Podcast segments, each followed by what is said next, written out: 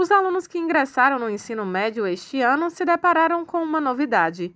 O novo ensino médio é um modelo de aprendizagem por áreas de conhecimento que permitirá ao jovem optar por uma formação técnica e profissionalizante.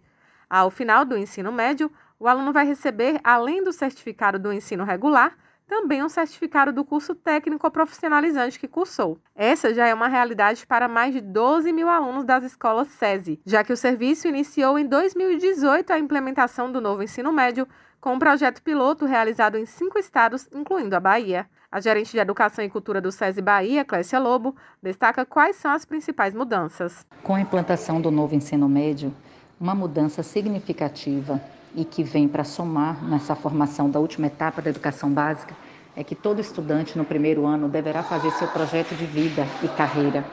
Nesse projeto de vida e carreira, ele é levado ao autoconhecimento e autonomia para que ele possa fazer suas escolhas de forma mais segura e condizente com as habilidades que ele vai desenvolvendo ao longo da sua formação para daí ele ter a segurança da escolha do, do itinerário formativo que ele começa a fazer a partir do segundo ano. Na nossa implantação do SESI, nós percebemos que a partir do segundo ano ele estaria mais preparado para essa escolha.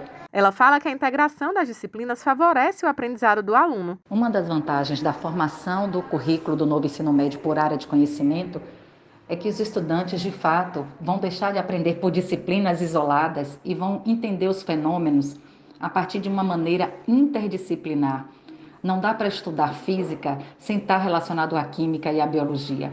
Essa integração das disciplinas, agora por área de conhecimento, pode favorecer na aprendizagem um, uma aprendizagem mais consistente, mais profunda, do que lidar com disciplinas estanques, como se a vida tivesse fenômenos fragmentados e quando na verdade não é. Sobre a importância das mudanças que já haviam sido iniciadas por eles em 2018, ela destaca a promoção da autonomia do aluno, a conexão entre a teoria e a prática, o sistema de avaliação por competências e habilidades e a promoção do autoconhecimento.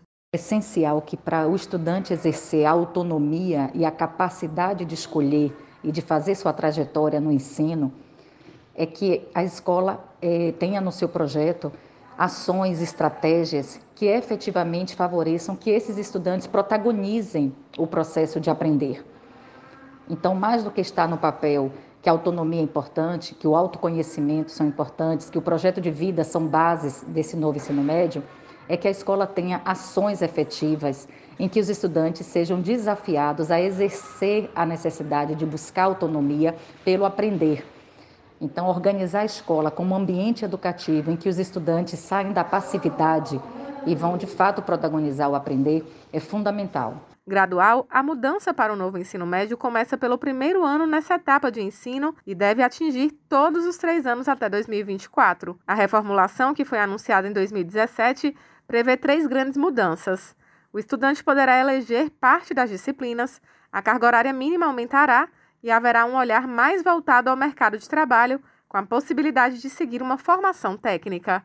Raíssa Novaes para Educadora FM.